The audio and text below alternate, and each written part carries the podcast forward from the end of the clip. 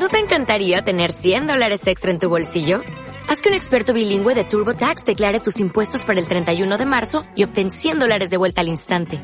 Porque no importa cuáles hayan sido tus logros del año pasado, TurboTax hace que cuenten. Obtén 100 dólares de vuelta y tus impuestos con 100% de precisión. Solo con Intuit TurboTax. Debes declarar para el 31 de marzo. Crédito solo aplicable al costo de la presentación federal con TurboTax Full Service. Oferta sujeta a cambios o cancelación en cualquier momento.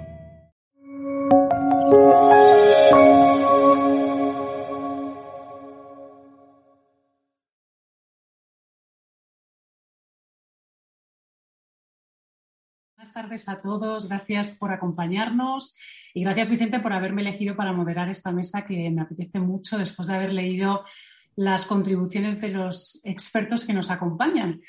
Y bueno, comenzando con la primera pregunta que, me surge, el monográfico tiene como objetivo de alguna forma inspirar la gobernanza, los procesos de gobernanza de la ciudad, de, la metrópolis, en, en, datos y en tecnología y cómo la luz de los datos y la tecnología nos pueden inspirar mejores procesos de gobernanza para mejorar esa calidad de vida en las ciudades, la competitividad de las ciudades. Y me gustaría antes de nada saber, y empezando por Ana Ariño, cuáles son las eh, conclusiones que sacáis de, de, este trabajo que habéis hecho colectivo tan interesante. ¿Con qué os quedáis? ¿Cuáles son los mensajes más relevantes?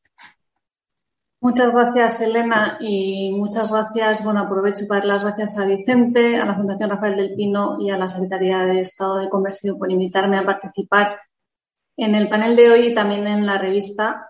Eh, un trabajo que he disfrutado mucho porque no comentaba antes de empezar que me ayuda a paquetizar y a poner fin a una etapa profesional que, que, que he disfrutado mucho, ¿no? Cuando me llamó Vicente hace aproximadamente un año para participar en esta revista, me pareció muy acertado el tema ¿no? que se había elegido y la decisión de poner el foco en las ciudades como vectores de transformación, porque las ciudades en el contexto actual y, y, y por, como resultado de los procesos de urbanización que estamos viviendo, asumen cada vez más, más liderazgo en un contexto en el que los retos cada vez son, son más complejos. ¿no?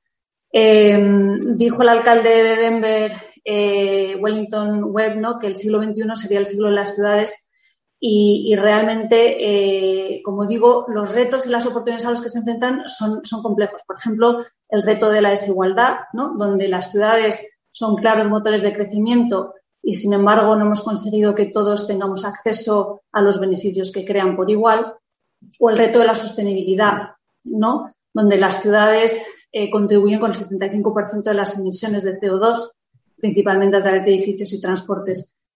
Todos estos temas se recogen en el monográfico ¿no? y en el monográfico ayuda a plantearse una reflexión de cómo las ciudades deberían no solamente gestionar el día a día ¿no? y preocuparse por la operación del día a día, que cada vez es más complicada, sino también anticipar el futuro ¿no? y intentar moldear ¿no? y, y crear ese futuro que nos gustaría tener. ¿no? Eh, ¿Con qué me quedo de, del monográfico? Pues me quedo con que las oportunidades son grandes, los retos muy complejos y en un contexto en el que las ciudades y los ayuntamientos, la verdad que asumen más liderazgo, pero no siempre con más presupuesto y con más flexibilidad de, de actuación. Y por tanto, creo que debates como el de hoy, que reflexionan sobre las herramientas que tienen y también sobre las oportunidades de colaboración público-privada, pues eh, son muy importantes. Interesante. Y Diego eh, Puga, que tenemos dos Diegos, va a ser todo el rato, tengo que apelar al apellido. Diego Puga, ¿qué, qué opinas de, de, las conclusiones de este monográfico? Sí, creo que es un acierto que, que la revista de, del ICE dedique un número a, a, las ciudades, porque bueno, el mundo es cada vez un mundo más urbano. Eh, a Ed le gusta decir que las ciudades son el mayor invento del, hombre. Y no solo eso, sino que cada vez, bueno, pues más población vive en ciudades. Las ciudades son más importantes en cuanto a motor de innovación, de producción, en todos los aspectos, ¿no? Pero a la vez, las ciudades es algo que va cambiando en el tiempo y cambian de manera colectiva, pero también a nivel individual, pues bueno, como, como ejemplifica muy bien el, la contribución de, de Anariño en este número, ¿no? Las ciudades exitosas son las ciudades que, como Nueva York, se reinventan una y otra vez. Cada vez que hay un periodo de crisis, saben salir adelante cambiando de nuevo, ¿no? Y por tanto, entender este proceso de, de cambio, tanto a nivel individual como colectivo, es, es, importante, ¿no? Y aquí, pues realmente Vicente Montes ha hecho una gran labor combinando muchos aspectos, ¿no? Combinando eh, autores que vienen de, pues, del mundo académico o del mundo más de, gestión directa de las ciudades, de un trasfondo más de, economía o de sociología o de gobernanza. Eh, y, a la vez combinando eh, el aprender de experiencias internacionales con un poco la localización del caso español, ¿no? Y, y, no solamente aprender a nivel global, sino aprender específicamente en el caso español eh, qué, tenemos que tener en mente ¿no? de cara a este cambio continuo de, las ciudades. Diego Soroa. Pues eh, yo me quedo, la verdad es que con un montón de, de, aprendizajes, sobre todo creo que el, primero la selección de temas que se ha hecho, de temáticas que, que, que ha hecho los editores Vicente y Nerice ha sido excepcional eh, y, me parece como muy comprensiva ¿no? de, de, temas de sostenibilidad, nuevas tecnologías, la innovación y la reinvención, que parecen como tan vigentes y tan importantes. Y una gran cuestión para mí, que, todavía estoy estudiando, que es el tema de la densidad, eh, que, con tanta extensión y profundizaje ha tratado eh, Diego Puga, el tema de la experimentación regulatoria, que me parece también definitiva, gobernanza, pandemia, desigualdad, atracción de talento, que ha tratado el propio Vicente. Son todo temas que, que me interesan un montón y la verdad es que me ha encantado profundizar en cada uno de ellos. Eh, me quedo con la necesidad de incorporar perspectivas diversas eh, y, de aprender de las experiencias exitosas y de asumir riesgos en estas, épocas de incertidumbre. Y la verdad es que ha sido, como decía, eh, un, privilegio participar en esta edición de la revista y, pues por eso pues, me queda sobre todo la sensación de gratitud. Pues me, gusta mucho tu reflexión, Diego Soroa. Eh, al comienzo de tu artículo. Eh, solo si somos capaces de imaginar el tipo de ciudad que queremos conseguir, podremos convertirnos en arquitectos de su futuro. Y aquí inmediatamente me surge la, cuestión eh, o la pregunta a tres expertos como sois vosotros, si sois capaces de imaginar esa ciudad que queremos todos y cuáles serían las características más relevantes. podemos empezar con el mismo Diego Soroa.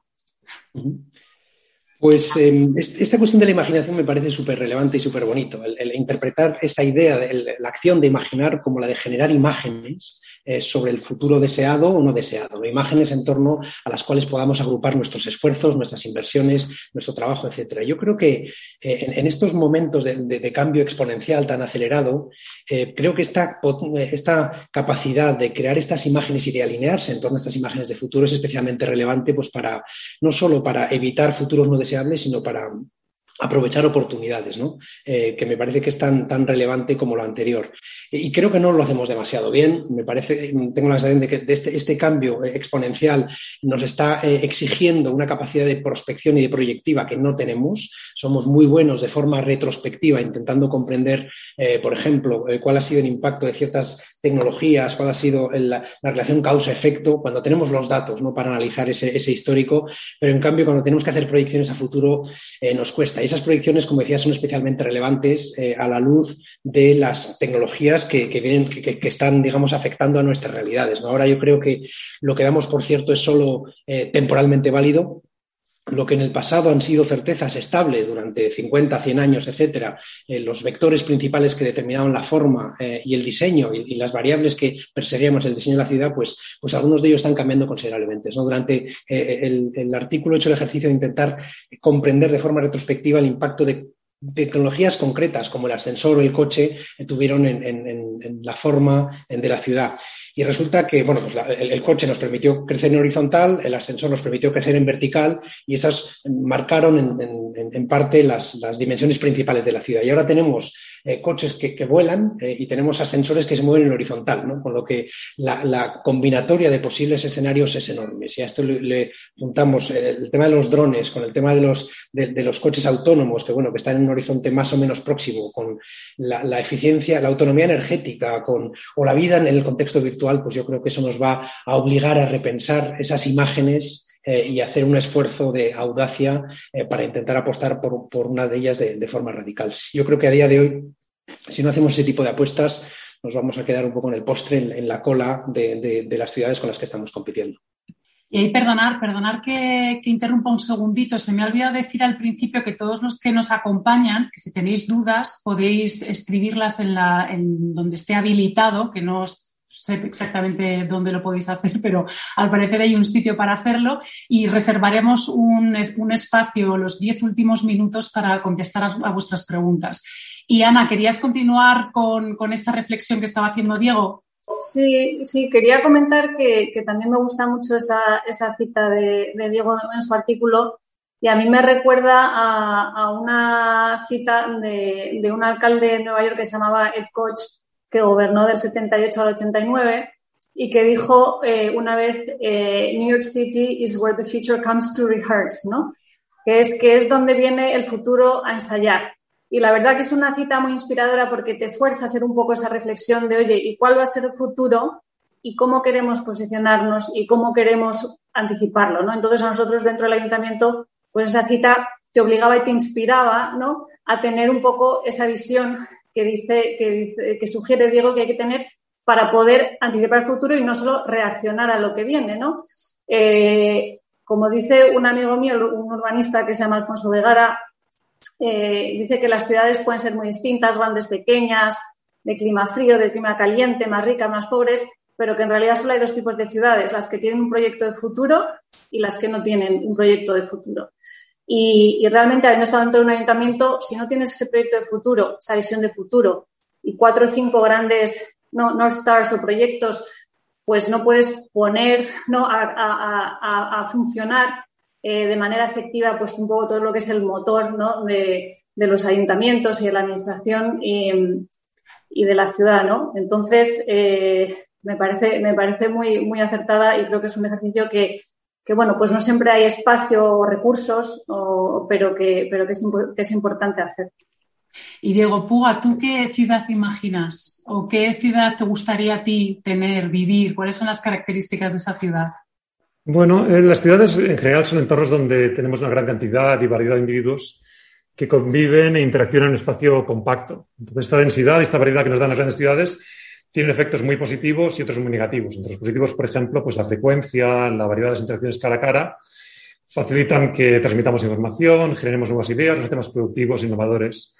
Hay efectos negativos también, pues eh, desde la congestión que nos hace perder tiempo y buen humor en el tráfico, a la contaminación que nos va agotando la salud eh, poco a poco. Entonces, de alguna manera, la ciudad que queremos imaginar es una ciudad que promueve estos beneficios de la densidad tratando de mitigar los inconvenientes. ¿no? Y aquí esta imaginación que pide Diego Soroa es importante porque eh, hay características de las ciudades a las que nos hemos acostumbrado que nos pueden parecer algo inevitable y que quizá no lo son. ¿no? O sea, por ejemplo, si pensamos en el pasado, pues hubo un tiempo en el que las ciudades eran un sinónimo de podedrumbe y enfermedad. A mediados del siglo XIX, eh, la juventud en las ciudades tenía esperanza de vida entre 10 y 12 años más baja que en las zonas ah, rurales. Y de hecho, la esperanza de vida de las ciudades solamente superó, tanto en Europa como en Estados Unidos, la de las zonas rurales a partir de 1930. Y sin embargo, hoy eh, las ciudades ya no son un sinónimo de enfermedad, igual que no lo son, pues tampoco tienen por qué ser de cara al futuro, a lo mejor eh, sinónimo de atascos o sinónimo de, contaminación. ¿no? Y bueno, pues es esta época de de pandemia nos ha obligado a, experimentar con medidas que a lo mejor nos hubiera costado más atrevernos a jugar con ellas. ¿no? Por ejemplo, hemos permitido que las aceras le ganen espacio al asfalto, que los peatones le ganen espacio a, los coches. Y hemos visto que las ciudades con esto, por ejemplo, se vuelven más agradables. ¿no? Pero para, para que esto sea sostenible a, medio y, largo plazo, los detalles importan. ¿no? Y, y por eso yo creo que hay que tener imaginación acerca de las características que queremos para las ciudades, pero también de, de cómo conseguirlo. ¿no? Y aquí, pues, eh, siguiendo con, con, este ejemplo ¿no? de, de, del espacio para, para, las personas. ¿no? Yo, por ejemplo, soy algo escéptico con la idea de la ciudad de los 15 minutos, ¿no? donde uno hace todo en el barrio como si fuera un pequeño pueblo. Porque si la ciudad se vuelve como un pueblo, al final pierde gran parte de su, de su atractivo. ¿no? Lo, que, lo que permitió que surgieran las grandes eh, metrópolis pues son eh, tecnologías de transporte que permitían que el lugar donde residimos no sea necesariamente el lugar donde trabajamos y el lugar donde consumimos tecnologías, pues como las que comenta Diego en su artículo, ¿no? Pues de los ascensores, de, de vehículo. Entonces, bueno, tener estas concentraciones de oficinas en determinados sitios tiene ventajas de productividad, tener concentraciones de lugares de, ocio, pues también nos permite ir de bares o combinar actividades como ir al teatro y un restaurante con más facilidad, ¿no? Entonces, por eso me parecen más efectivas las políticas que mantienen una metrópolis amplia, integrada y que promueven la sostenibilidad promocionando un transporte público moderno, eficiente o bicicleta, más que limitando los, desplazamientos. Así que, bueno, enlazando un poco con lo que comentaba Diego, ¿no? O sea, yo creo que falta imaginación para ver lo que queremos, pero también para ver qué herramientas son más efectivas para conseguirlo. Y además existe una tensión creciente y desde luego mucho más desde que estalló la, la pandemia entre la concentración de la población en las ciudades y su capacidad de distribuirse en territorios más allá de la ciudad, ¿no? gracias a las nuevas tecnologías, todo, este movimiento de los digital nomads y cómo todo el mundo ha aprovechado la pandemia para rehacer su vida, irse a la playa y demás. ¿no?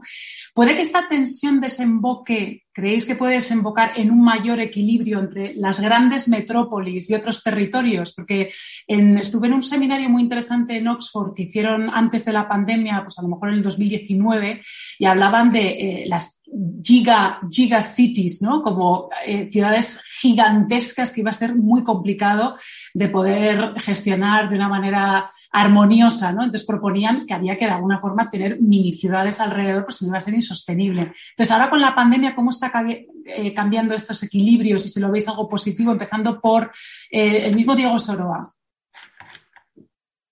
Pues em, el tema de la pandemia para mí ha sido una oportunidad de experimentación simultánea eh, a, nivel mundial sobre nuevas formas, eh, nuevas tecnologías y, nuevas realidades que me parece súper interesante. Y creo que una de las conclusiones claras es que efectivamente se puede trabajar de forma remota. Ahora que estamos volviendo a cierta normalidad, pues parece que muchas empresas están optando por mantener en cierta eh, medida las ventajas del trabajo en remoto y eh, también favorecer las ventajas del encuentro. Con lo que yo creo que ya este contexto de la pandemia nos ha obligado a crear imágenes nuevas de lo que podría, de lo que podría ser nuestra rutina. Ya solo por eso me parece muy relevante. Em, estamos ahora al principio de la curva de las tecnologías de la no movilidad, las tecnologías como esta que nos une a través de Zoom, de videoconferencias, que realmente, si lo pensamos, hemos empezado a utilizar pues no hace más de eh, dos años eh, y ahora ya los tenemos como, como, el día a día, como la normalidad y todavía estamos al principio. Yo creo que todavía partimos de la percepción de que de la certeza ¿no? de que no hay nada que sustituya al contacto físico. Y en realidad, bueno, pues eso es una hipótesis que quizás dentro de unos años haya que revisar, porque ahora nuestra experiencia física está limitada por nuestra experiencia sensorial. Yo escucho lo que soy capaz de escuchar eh, físicamente, eh, o siento, huelo lo que soy capaz de oler, incluso el tacto, etcétera. Pero ya vemos que uno a uno todos los sentidos están siendo suplementados o amplificados a través de la tecnología y puede ser, y esto es una provocación, eh, que el estar juntos a distancia, en remoto, a través de la tecnología, sea una experiencia más completa que el, estar físicamente juntos. Si eso es así, es posible que todas las ventajas que le demos a la proximidad, eh, pues haya que eh, por lo menos distribuirlas entre lo que es lo físico y lo que es lo, lo tecnológico. Y creo que la pandemia nos ha abierto la puerta a esa duda, a esa posibilidad, que me parece súper interesante explorar. Y Ana, ¿tú qué opinas de esta cuestión de, eh, al final vamos a terminar alimentando esa giga ciudad o, se está empezando a equilibrar la cosa entre la ciudad y otros territorios más allá? Pues, eh, a ver, me parece muy interesante las afirmaciones provocadoras de, Diego, eh, porque realmente es un ejercicio muy interesante hacerlo, ¿no? A nivel, a nivel intelectual yo creo que algunas de las tendencias y los factores que atraían, por ejemplo, el talento y las personas a Nueva York, eh, esos mm, no han desaparecido, ¿no? Siguen estando ahí. Eh, y, ahora lo que estamos viendo, pues, aunque ha sido, por ejemplo, en Nueva York, pues el 30% de los hoteles han cerrado, ¿no? Por lo menos temporalmente, porque ya no hay tanta demanda, porque las personas deciden viajar de otra manera y muchos de esos viajes internacionales por trabajo, pues ahora no se están realizando, ¿no? Y, muchas personas, estuve ahí la semana pasada, pues siguen trabajando desde casa, ¿no? Y una empresa como Google ha dicho que hasta, en principio iban a volver en septiembre y ahora lo ha retrasado hasta enero, ¿no? Entonces, un poco la pregunta es, ¿eso se va a mantener o eso se va a revertir, ¿no?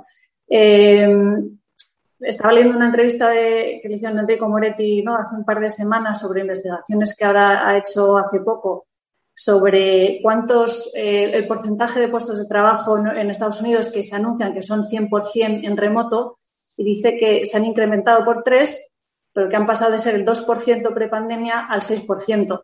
Entonces, claro, pues es un incremento muy grande, pero sigue siendo un porcentaje muy pequeño ¿no? de todos los puestos de trabajo abiertos ahora mismo que pueden hacerse 100% en remoto. Google y otras empresas no están diciendo, oye, pues dos o tres días en la oficina. Pues oye, yo creo que eso es un cambio importante de lo que se venía haciendo, ¿no? que puede tener un impacto importante en la distribución a lo mejor de, de dónde las personas deciden vivir a nivel metropolitano, ¿no? porque ya tu commute diario pues no tiene que ser todos los días, pueden ser son tres días a la semana, entonces a lo mejor te vas a ir un poco más lejos, pero no sé si tanto como para irte a vivir a otro sitio, ¿no? Estoy hablando de las grandes ciudades, pues como un Nueva York o, un Londres. Eh, pero efectivamente sí que creo que hay ciudades ¿no? de tamaño mediano que, oye, se les abre la oportunidad ¿no? de ha aumentado la competencia, básicamente. A los Londres, Nueva York y los Nueva York de Hong Kong del mundo, pues ahora tienen, tienen más competencia y, y creo que, que, bueno, pues aún, aún está por ver.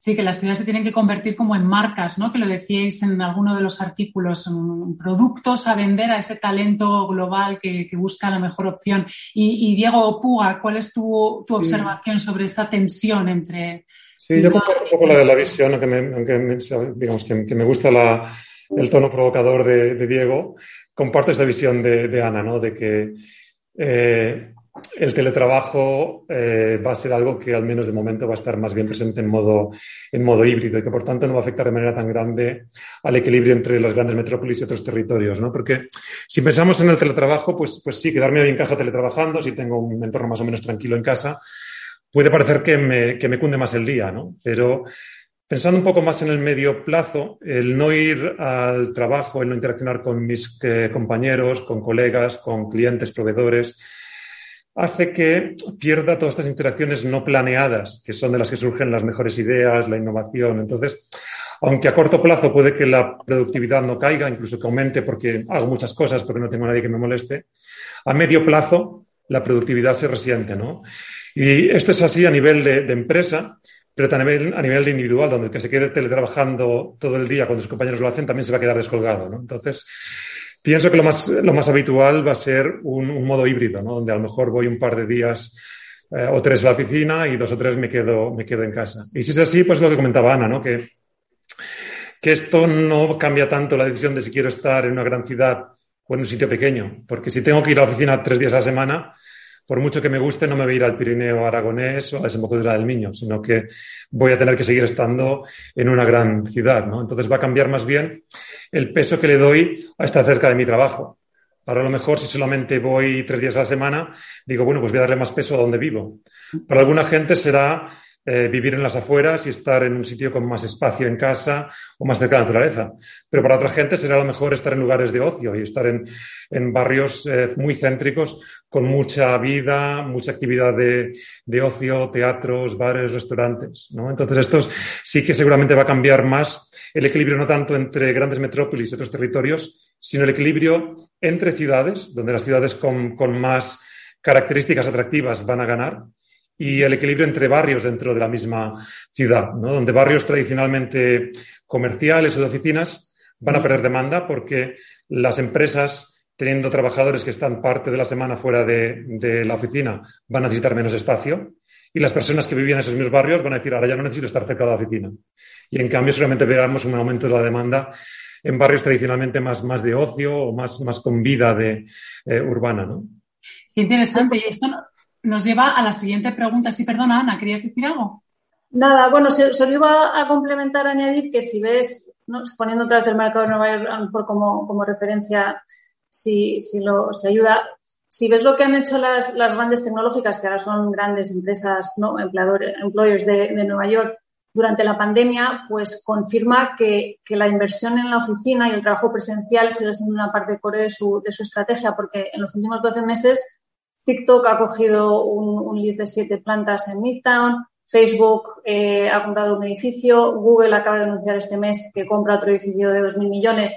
Es el tercero que compra en Nueva York, a pesar de que ellos mismos todavía no han pedido a la gente que vuelva hasta enero, ¿no? Entonces, pues eso te, dice ahí, por lo menos en este sector, ¿no? Que, que será un mix. Mm. Y eh, súper interesante eso. Y en, línea con lo que estábamos hablando de, de, cómo las ciudades tienen que ponerse la pila ¿no? para competir en este escenario global, Ana hace un análisis extraordinario de cómo la ciudad de Nueva York, el ayuntamiento apostó por el desarrollo de esa economía de la innovación, de esa economía del conocimiento, que pudiera garantizar su liderazgo global, ¿no? más allá de lo que es el sector financiero, que siempre se ha identificado mucho New York con, con el mundo financiero.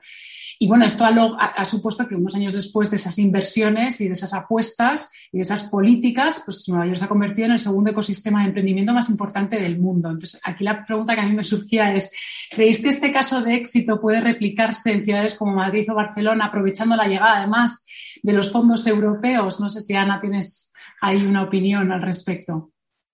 Claro, pues hombre, yo en cuanto a eso soy, soy optimista en el sentido de que, de que efectivamente eh, la experiencia en Nueva York ¿no? sugiere que si pones intencionalidad y dedicación y coordinación de los distintos agentes que conforman un ecosistema y recursos, pues oye, en un, ¿no? en un ciclo que puede ser de 10 o, un poco más, pues puedes pasar de, de, ser una ciudad como era Nueva York en, en 2008, 2009, cuando donde si eras una startup era muy difícil conseguir financiación y los fundadores se planteaban mucho, muy mucho si, se, si montaban su empresa en Nueva York, porque para ir a conseguir financiación solamente tenías que ir a Boston o, o, a San Francisco, ¿no? Y diez años más tarde, pues es el segundo ecosistema mayor de mayor del mundo, ¿no? Y, y cómo, cómo, hizo eso Nueva York, pues lo cuento ¿no? en el artículo, ¿no? Que, que, que, que, apostó muy fuerte por la atracción de talento, por hacer de la ciudad un sitio con mucha calidad de vida, en el sentido ¿no? que mencionaba antes Diego,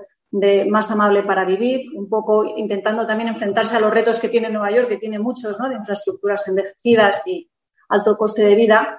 Y entonces, eh, bueno, pues hizo una serie de proyectos, eh, ¿no? Intervenciones urbanísticas que, que, iban en el sentido de diferenciarla de otras ciudades, de intentar reducir los costes de la vivienda, de provisionar parques eh, para los ciudadanos.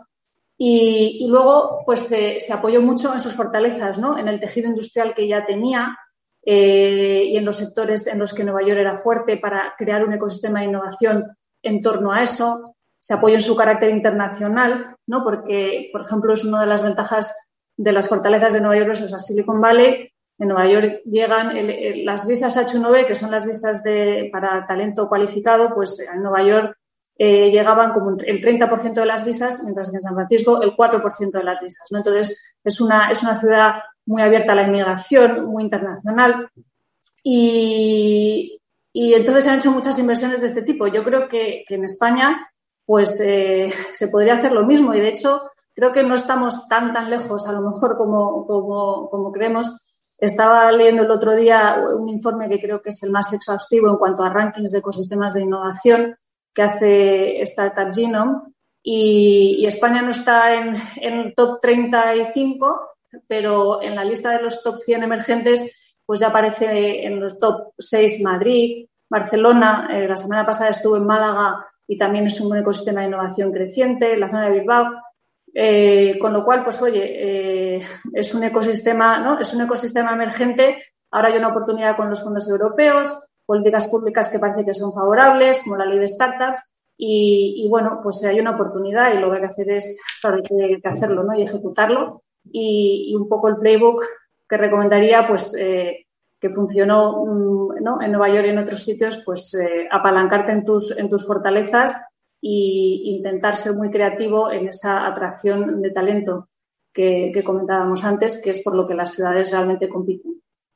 Y, Diego Soroa, ¿qué, ¿qué, opinas tú? ¿Tú ves aquí potencial para llegar a estos casos de éxito y salir de, ese, de esa órbita de emergentes para consolidarnos un poco?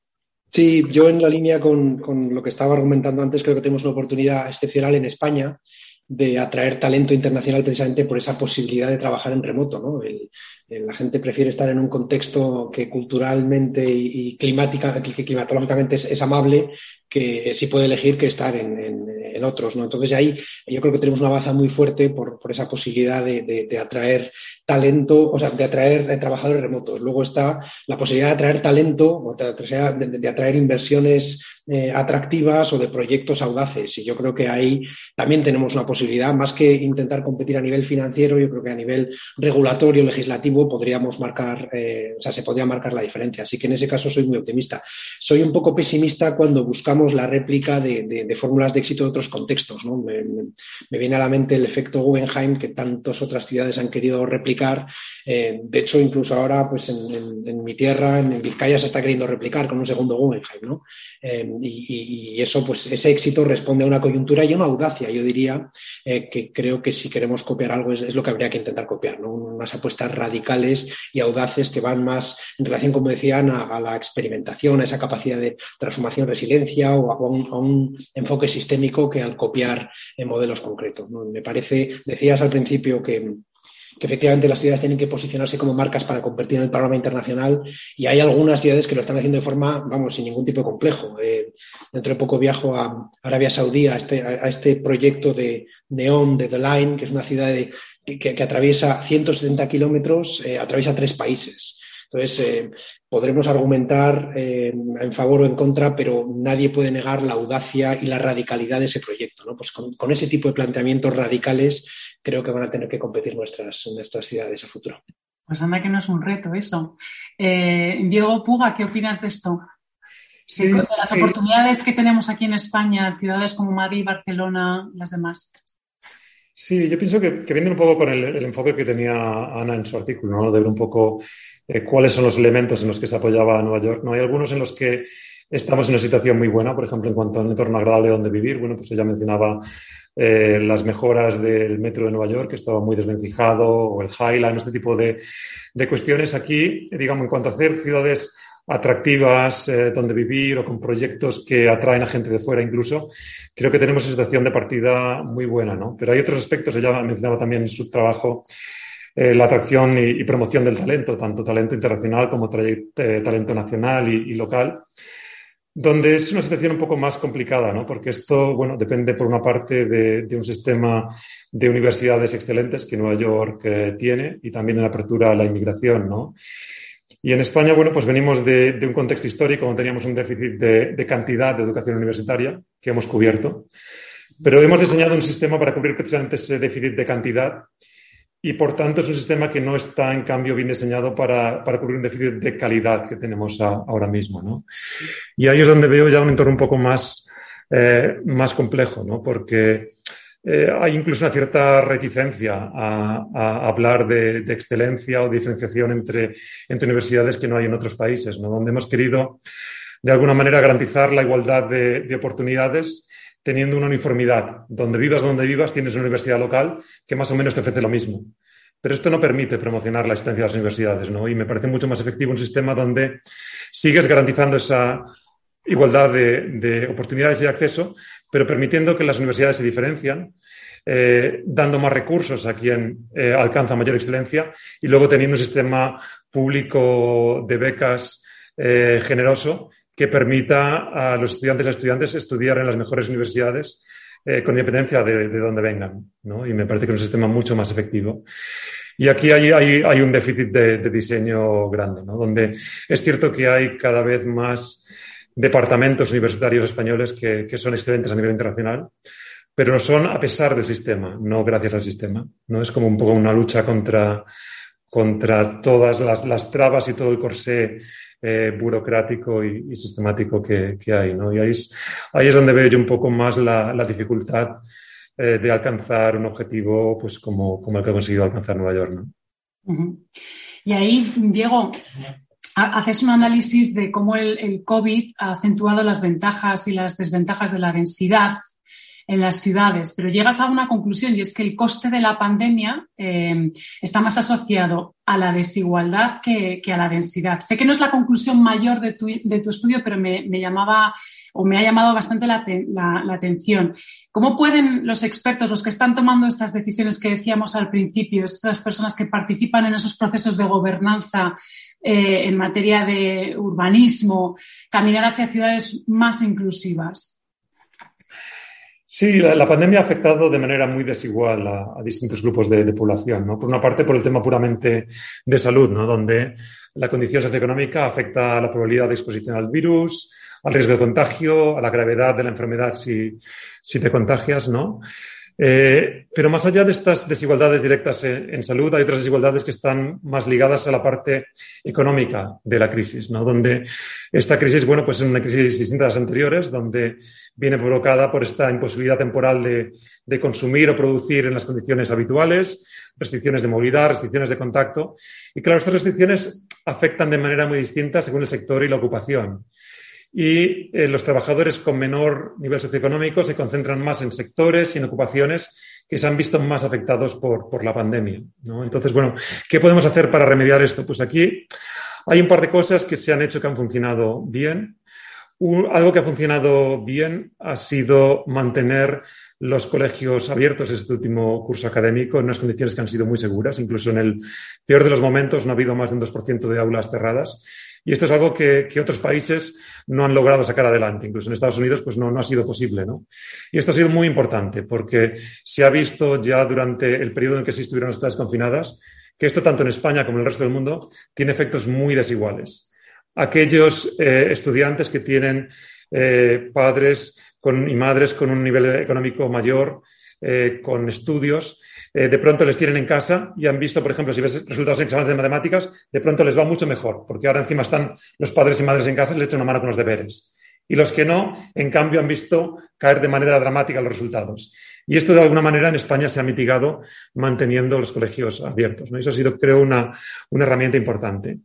Una segunda herramienta importante han sido los, los por causa de fuerza mayor, ¿no? que han evitado algo que típicamente pasaba en España, si cuando llegaba una crisis había un aumento de desempleo mucho mayor que en otros países. Y los ERTE han permitido mantener las relaciones laborables activas para el momento en que la empresa saliera adelante y esto ha funcionado muy bien. Eh, de manera que, bueno, a día de hoy estamos con, más trabajadores eh, empleados que, antes de la pandemia, ¿no?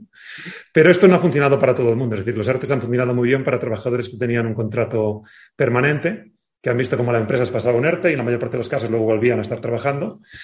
Pero los trabajadores que tenían contratos temporales, fundamentalmente jóvenes en mayoría, también más mujeres que hombres, han visto simplemente que estos contratos no se veían renovados. ¿no? Entonces, tenemos una crisis que, como las anteriores, al final acaba impactando mucho más a, los jóvenes eh, y aquellos que tienen unas condiciones laborales más precarias que a las eh, generaciones eh, más mayores o que tienen un trabajo más estable. ¿no? Y aquí es donde seguimos una y otra vez tropezando. Cada crisis decimos, bueno, pues para la próxima vez tenemos que solucionar esto, tenemos que mitigar esta dualidad del mercado laboral español, pero ahora que estamos saliendo a lo mejor no es el momento de cambiar esto y cuando realmente queremos cambiarlo nos pilla la siguiente y de nuevo eh, machaca a los jóvenes más que, más que los demás. ¿no? Y en ese sentido de la desigualdad, Ana, comentabais en vuestro artículo cómo Amazon trató de poner una, eh, una no sé, una fábrica. Una, segunda, sede, sí. Y, un, grupo de ciudadanos que se, se, sienten un poco excluidos, desfavorecidos, etcétera, hicieron una campaña que al final concluyó con que Amazon no pudiera. Entonces, los efectos de la desigualdad em, son, muy perniciosos, ¿no? Y, ahí, en, el caso de Nueva York, sí que habéis tratado de apostar por esas políticas un poco más inclusivas. Sería interesante, Ana, que comentaras algunos de los ejemplos. Sí, la lucha contra la desigualdad, a ver, yo digo que la lucha contra la desigualdad es un lujo que, que Nueva York se puede permitir, sobre todo en una, en una, en una época de crecimiento sin precedentes y muy sostenido antes de la crisis, ¿no? Eh, durante más de 10 años. Entonces, se, se, se, se, ha intentado mucho, hacer mucho al respecto porque es una de las ciudades donde, como he dicho, pues más crecimiento ha habido y, sin embargo, las oportunidades están muy polarizadas y la desigualdad ha aumentado mucho. Eh, aquí yo resaltaría, bueno, se han hecho muchas cosas. Inversiones en educación, eh, que comentaba Diego Púa, creo que son fundamentales. En, Nueva York se, se, lanzó Universal Pre-K, básicamente guarderías gratis para niños de 3 y 4 años. Ahora mismo creo que acogen a 70.000 niños, que es un programa que, el presidente Biden está también intentando impulsar ¿no? a nivel nacional. Eh, se ha invertido mucho en, vivienda asequible, ¿no? Vivienda asequible, esto es vivienda de propiedad privada, eh, pero donde el, gobierno, a través de incentivos fiscales, subvenciona eh, su promoción a cambio de que los promotores dediquen un porcentaje de esa vivienda asequible a familias en ciertas horquillas de ingresos, no solo familias de rentas bajas, sino también de rentas moderadas, ¿no? Para que pues eh, los profesores, los policías, ¿no? Pues las personas que viven en Nueva York pues eh, no puedan vivir sin tener que dedicar el 30, el 50% de sus ingresos a, pagar un alquiler. ¿no? En este sentido, pues hay un, programa de vivienda asequible para crear o preservar 300.000 unidades de viviendas, que son muchas, porque en San Francisco hay 378.000, o sea que, que, es como si Nueva York estuviera construyendo un pequeño San Francisco no asequible para, para, para acomodar el crecimiento también hacer un punto sobre la infraestructura urbana, ¿no? que creo que es fundamental. Efectivamente, en Nueva York también se ha visto, como decía Diego, que los más afectados, por ejemplo, pues han sido gente que vive en el Bronx o, y no, no, gente que vive en Manhattan, donde en Manhattan los contactos y los fallecimientos han sido menores ¿no? que en el resto de Nueva York, a pesar de que es el condado más denso. ¿Por qué? Pues porque estos son trabajadores ¿no? en, eh, esenciales que cogían el transporte público, que tenían que estar más expuestos al virus, que no podían trabajar desde casa que a lo mejor estaban mucho más hacinados ¿no? dentro de sus viviendas. En este sentido, la infraestructura pública también democratiza un poco pues, el espacio de la ciudad. ¿no? Entonces, eh, eh, la idea de, por ejemplo, en Nueva York se han hecho muchos parques emblemáticos, ¿no? Highland, Brooklyn Bridge Park, uno que se ha abierto hace, hace un año, que es Hunters Point South, que está en Queens, en Long Island, eh, pues es un parque que, que se provisionó y, y se vinculó a el desarrollo de vivienda asequible en el barrio, en el barrio colindante. ¿no? Entonces, se, se básicamente se, eh, se trató el parque como una de las infraestructuras vitales, junto con el alcantarillado y con las calles, y esenciales que, que tenía que, que, tenía, en las que el ayuntamiento tenía que invertir para poder tener pues eso, un barrio, ¿no? un desarrollo de viviendas que se estiman 2.000 millones, de las cuales un porcentaje significativo era vivienda asequible. ¿no? Todas estas, eh, el tema de la desigualdad es muy complejo. Yo creo que los ayuntamientos tienen algunas herramientas y no todas, pero, eh, pero, que, pero que es muy importante atacar porque, eh, por lo que yo he visto en Nueva York, me atrevería a decir que uno de los grandes retos y barreras para volver a los niveles de crecimiento que tenía Nueva York es, es la desigualdad. Y ahora, en, poco, en menos de dos años, con pandemia por en medio, pero se han vivido dos hitos muy importantes de proyectos de crecimiento mm, muy grandes que se han visto parados porque, eh, porque eh, básicamente grupos políticos, eh, ¿no? comunidades y grupos de interés han hecho una posición muy vocal. ¿no? Uno fue el que mencionabas de Amazon, que era la expansión de Amazon, que, básicamente sacó a concurso ¿no? lícito, una especie la, su segunda sede, que, donde, donde planificaba contratar a 40.000 empleados en 15 años, ¿no? Y sacó eso a concurso y compitieron 235 ciudades. Fue un proceso muy mediático en el que, bueno, por Nueva York nos ha apostado porque era muy cara para vivir y, sin embargo, ganamos en Nueva York junto con, Virginia. Y después de tres meses, tras, después de que anunciáramos que habíamos sido uno de los dos ganadores, hubo tres meses de, de realmente un debate público muy, muy intenso y muy político y muy mediático en el que grupos a lo mejor pequeños de interés que no representaban necesariamente a la comunidad de Long Island City donde se iba a implantar, eh, pero muy bien organizados, pues, pues pararon el proyecto, ¿no? Por un lado, la verdad, con, por unos motivos muy legítimos, ¿no? Que decían, oye, hemos tenido muchos proyectos de expansión y aquí, no, mi familia, mis comunidades no se beneficia a nadie además nosotros nos vemos obligados a mudarnos y no a ir a otro sitio porque, porque, porque no podemos permitirnos vivir aquí y no tenemos acceso a estos puestos de trabajo que, Amazon va a crear.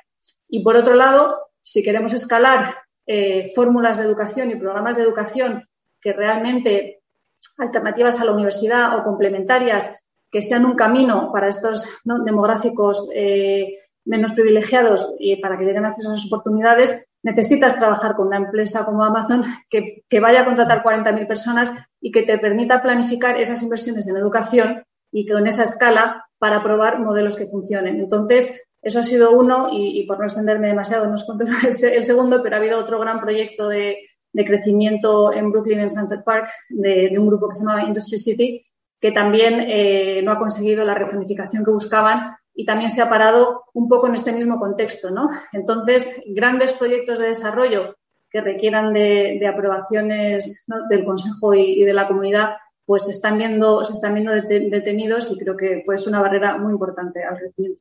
Mm, qué, interesante, Ana. Y, Diego Soroa, ¿tú qué opinas de la cuestión de la desigualdad, de los retos que plantea la desigualdad en las urbes, eh, sobre todo porque manejas mucho y te has estado fijando mucho en la cuestión de la tecnología y la ciudad, la relación entre tecnología y ciudad, cómo la tecnología puede ayudar a paliar ciertos, ciertos efectos perniciosos de esa desigualdad? Pues eh, sinceramente yo por ahora tengo más preguntas que respuestas al respecto. Sí que estamos viendo que hay eh, nuevas desigualdades que están generándose precisamente por los nuevos modelos de negocio basados en tecnologías. Estoy hablando de de lo que comentaba Fernando Fernández Monge eh, en, su artículo, que estudiaba las plataformas tecnológicas. Ahora estamos viendo que bueno, las, ciudades en el pasado se enfrentaban a, problemas como de la gentrificación, que es la sustitución de, una población original por otra que tiene un estatus socioeconómico más alto, y ahora vemos que las nuevas plataformas están trayendo nuevos tipos de sustitutos. Ya no es solo gentrificación, sino turistificación, eh, por ejemplo, con, eh, que bueno, ahora durante la pandemia ha sido un poco más evidente, pero hay barrios en, Barcelona o en Madrid que los residentes eh, habituales han, sido desplazados por turistas porque se están dedicando a través de estas plataformas em, estos espacios eh, domésticos al alquiler para, turistas. Y esto lo estamos viendo sistemáticamente, pues que los restaurantes ahora están también siendo afectados por este concepto de dark kitchens, que son eh, cocinas en, plataforma, pues que de nuevo trastocan eh, y remueven las, digamos, el, modus o, el sustento de muchísimos pequeños negocios. Yo ahí la gran duda que tengo es en qué medida vamos a ser capaces de contrarrestar a tiempo esa desequilibrios y esas crecientes diferencias que hay, esas desigualdades crecientes. Eh, en ese sentido, la verdad es que, insisto, más, más preguntas y dudas que, respuestas, pero creo que debería ser una preocupación muy importante. También son relevantes los esfuerzos que en otros contextos, eh, como por ejemplo en Estados Unidos, están haciendo eh, de, renta básica universal, de, que bueno, que entiendo que, todavía esto tiene un tinte político como muy, muy grande, pero parece que, en unos y en otros contextos, independientemente del enfoque político, se está analizando esta posibilidad de, aplicar tasas al, a digamos, a las fuerzas robotizadas, a, la inteligencia artificial, a, la economía del algoritmo, para intentar suplir esas, esas crecientes desigualdades. Yo no sé si es la solución, pero entiendo que, que habrá que probar.